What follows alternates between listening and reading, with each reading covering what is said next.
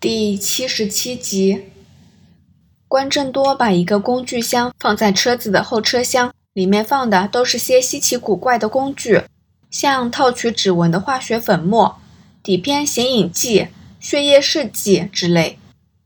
守着车子的阿麦奇怪关正多为何行色匆匆，从泳池跑出来拿了东西，又立即跑回去。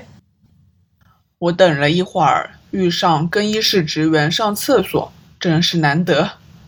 我本来还想要不要动用远景的身份威吓他，逼他就范。关正多苦笑一下，继续说：“我窜进保管泳客物品的房间，找出你的物件，检查钥匙。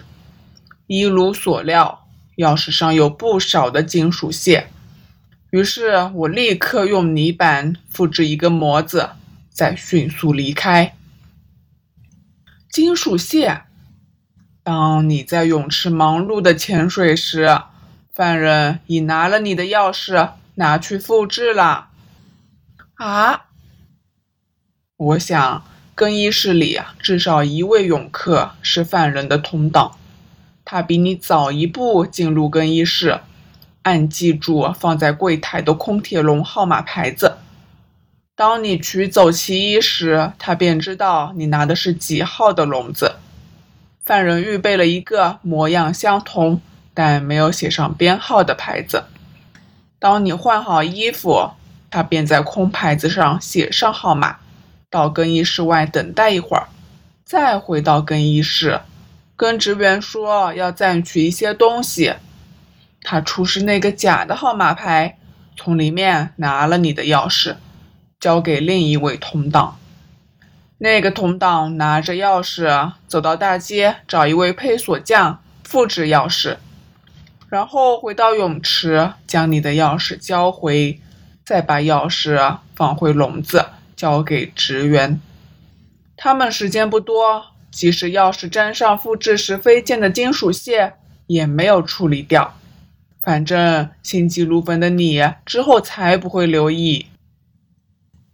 那么说，泳池里的硬币其实是他们确认行动成功，才让扮作普通泳客的同伙丢下的。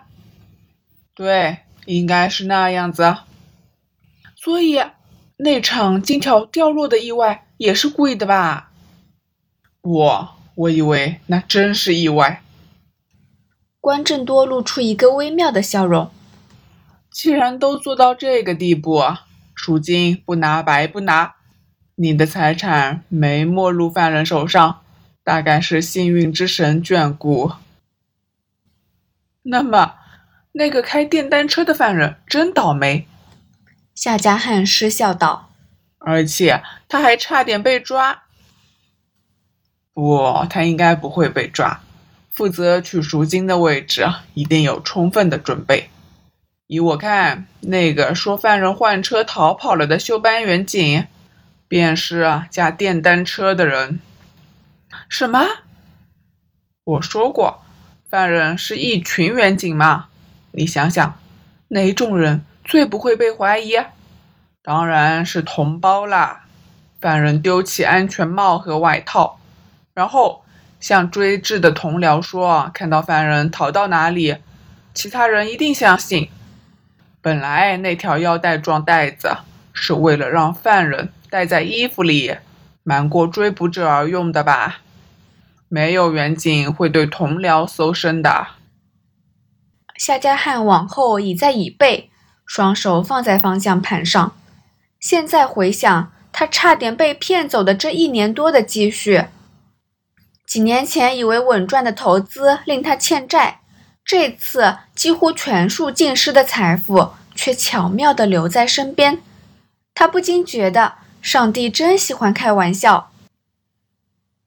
好了，就算犯人已复制了我的钥匙，但保险箱还有密码锁，光用钥匙开不到嘛？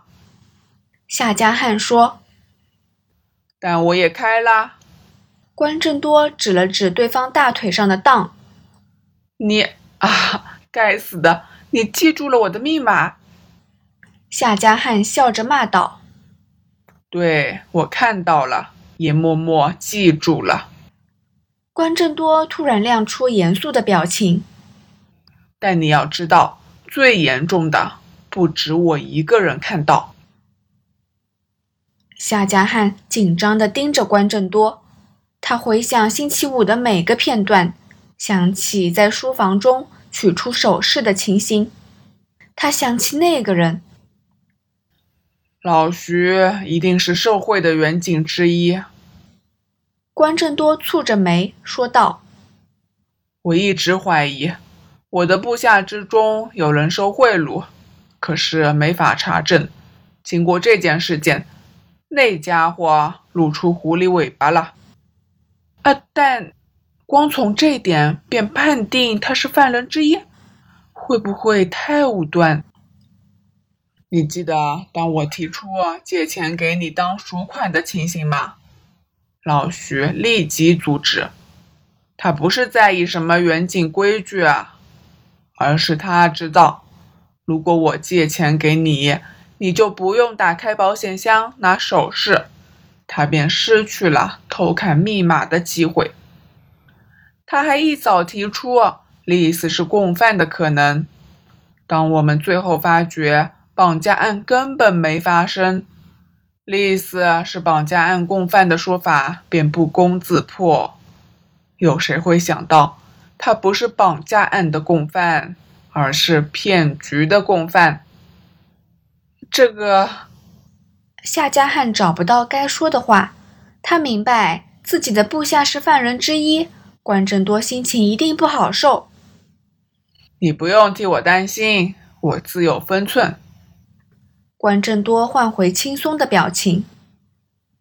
其实，犯人怎会知道首饰的事？当然是丽丝说的。他应该见过你太太戴吧？犯人知道你家的细节，大概通通都是从丽丝口中泄露出去的。当我告诉他有人勒索你十万元，他便说你的存款没有这个数目。他暗中记住了不少情报吧？夏家汉突然感到反感，他没想到自己身边居然有一个一直偷窥自己和家人的卑鄙小人。对丽丝来说，她不觉得自己做的是错事吧？关正多说：“不过是一点情报，人家给我钱，我不说，总有人会说，只是行个方便。”只是用一点金钱换取一点利益，一切都好像理所当然。社会上就是有这种风气啊，港督才要成立联署吧？丽丝怎么知道我把贪污案的当带回了家？他应该不知道，但只要综合他的情报以及犯人所知道的，便能推敲出来了。你在联署工作不是秘密。各组在调查什么案子，犯人们心里都有个谱。以你的性格，九成会带工作回家处理。如果丽丝向犯人说出老板回家后仍反锁自己在书房里工作，犯人一定能猜出你把重要文件带回家了。不过我有点不明白，夏家汉问道：“如果只是用钥匙？”为什么要大费周章？反正丽丝是内应啊，叫他偷便可以啦。他有试过，但失败了。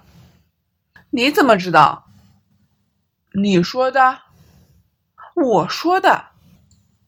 你说，半个月前，丽丝曾趁着你洗澡时走进你的卧房，她应该是受犯人唆使，想偷拿你的钥匙。我不知道他当时是想整只偷走，还是像我一样用泥板倒模。但即使他成功，还有密码一关要过。你有没有经常改保险箱密码的习惯？有啊，每半个月改一次。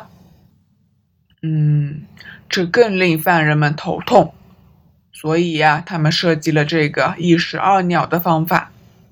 关正多说。如果把骗取你的存款视为其中一个目标，那更是一石三鸟。关，既然如此，你其实该直接告诉我嘛。夏家汉拾起文件，在关正多眼前扬了扬，说：“你说有人想偷走文件，我趁早拿走或改密码便行了。我什么时候说犯人要偷走当？不就是你刚才说的吗？犯人不是要偷走当。”他们只是要上面的资料，而且他们更不想你知道他们已取得资料。夏家汉歪着头瞪着关正多，表示不解。你发现文件不见了，只会惊动联署。对犯人来说，他们不想出现这一幕。他们是暗中行事的人，要反客为主。便不能让你们知道他们手上有多少筹码。你和家人周末去看电影、游乐场，那么丽丝没有跟你们一起去？啊，呃，没有。他说让我们一家人好好聚聚，他不想打扰我们。所以，昨天或前天，他已从犯人那儿得到密码和复制钥匙。打开你的保险箱了。啊！犯人其实吩咐他用相机替当拍照吧，拍摄完后把当放回原位，你便不知道情报已经泄露，他们便该有足够时间阻挠你们的调查。那么丽丝发现当不在，你看清楚你手上的当吧。关正多指了指夏家汉，再次从公文袋抽出档，冷静的翻看。咦，缺少了八页的。我把那八页留在保险箱里。关正多笑道：“既然犯人想得到情报，我便给他们。相比起隐藏手中的筹码，不让对手知道，我更喜欢亮出来。”大大方方给对手看。只是，如果犯人只看到我双手，以为那是我全部，而不知道我椅子下边藏着数十倍的筹码，那一定会变得非常好玩。你，哎，你故意误导犯人。丽丝在保险箱只找到八页，加上你工于买手研究。犯人只会以为毒贩没有供出全部账册，纯粹以一小部分的资料来换取减刑，便会对联署的调查松懈。这样子，他们也不会再尝试在你身上找什么情报，弄出啊第二起、第三起伪装绑架案或伪装杀人案之类。夏家汉终于明白。关正多偷走当的意义，他是要将计就计，让联署有机会一网成清。对了，关，你有没有想过，犯人真的绑架了亚凡？我是说，因为我是联署的调查主任，所以要教训我，在涉及偷盗的时候，同时绑架亚凡。你应该没能确认他们有没有玩真的吧？不，当我确认犯人的目标是复制保险箱钥匙，我便放心了。因为复制钥匙代表了有人负责偷盗，而正如你所说，你保管的只是副本，犯人不会打草惊蛇，所以一定要有内应。如果亚凡被绑，丽丝责无旁贷。即使亚凡无事归来。他一定会被你辞退，犯人何苦令情况变复杂呢？绑走亚凡是吃力不讨好的做法。夏家汉再一次佩服关正多的才智，虽然他知道关正多是个聪明的警探，但他没想过这几年间有如此大幅的长进，在推理和布局上滴水不漏，还能看穿一切细节。想当年，自己还装作前辈的样子，向对方说教，指导对方办案技巧，真是令人惭愧。七年前，关正多才二十三岁，只身远赴英国伦敦受训，实习期间就是隶属夏家汉的小队。说起来，我来港三年也没跟你吃过饭。夏家汉笑道：“哎，你现在是联署主任，我是刑侦大帮，被人发现我们见面飞短流长，恐怕会惹出一堆麻烦。在警方和联署仍有冲突之时，我们还是没什么机会碰面了。纵使二人是旧识，在这个局势下，关正多只能跟夏家汉保持距离。”这样子，大家的工作才会顺利。星期五中午，他接到夏家汉的电话，感到相当诧异。而他知道，夏家汉要不是遇上大麻烦，不会主动联络他。他从对方口中知道亚凡被绑架，脑中闪过一丝不协调感。但在没有任何线索下，他只能公事公办。关正多回想。犯人很可能在刑事侦缉部中安插了好几个内应。如果夏家汉直接报警，由其他人接手调查，也有不同的共犯代替老徐的工作。就算揭发老徐，犯人们仍躲藏在警队之中，要一网打尽，只能依靠夏家汉和他的同僚。官，虽然这么问有点失礼。你为什么要如此帮我？警察不是该站在警察的那一边吗？夏家汉若有所思问道：“我认同警员要相互扶持，同仇敌忾，但首要条件是大家有共同的理念，秉持公义。单纯因为穿同一件制服便当成自己人，盲目支持。”这太愚蠢了！警队的贪污问题已经大到不能自我痊愈的地步，要清除淤血，便要靠外力。我一向很讨厌跟车跑的懦夫做法。既然挡在车前会被撞，我便在车旁做手脚，偷偷从中破坏，令这台车子被瓦解吧。你认为我们联署会成功吗？我不知道。如果涉及的远景人数太多，只会迫令港督面对现实吧，颁布特赦令。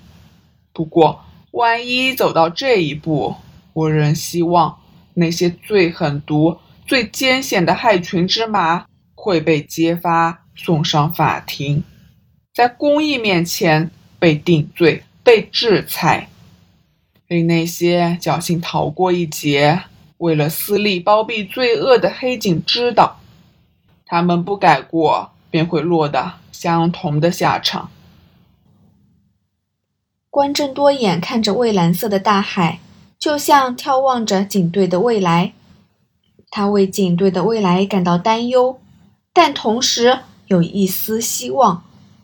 他不知道。坐在他身旁的夏家汉有着相同的想法，纵使立场不一，彼此的意念却指着相同的方向。你辞不辞退丽斯，我便不过问了，反正你自有决定。关正多边说边打开车门，记得快申请一个新的保险柜，换掉家中那个。你不用我载你出市区吗？夏家汉看到关正多走出车厢，问道：“不，被人看到便麻烦了。我搭巴士就好。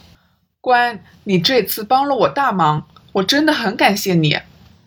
我欠你太多人情了。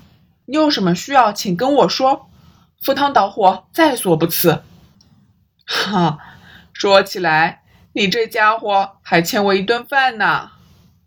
虽然我想一两年之内也难以实现。关正多透过车窗笑着说：“为了替你找那堆学校资料和招生章程，我跑遍港龙九区。我未婚妻还以为我有了私生子，要上小学嘞。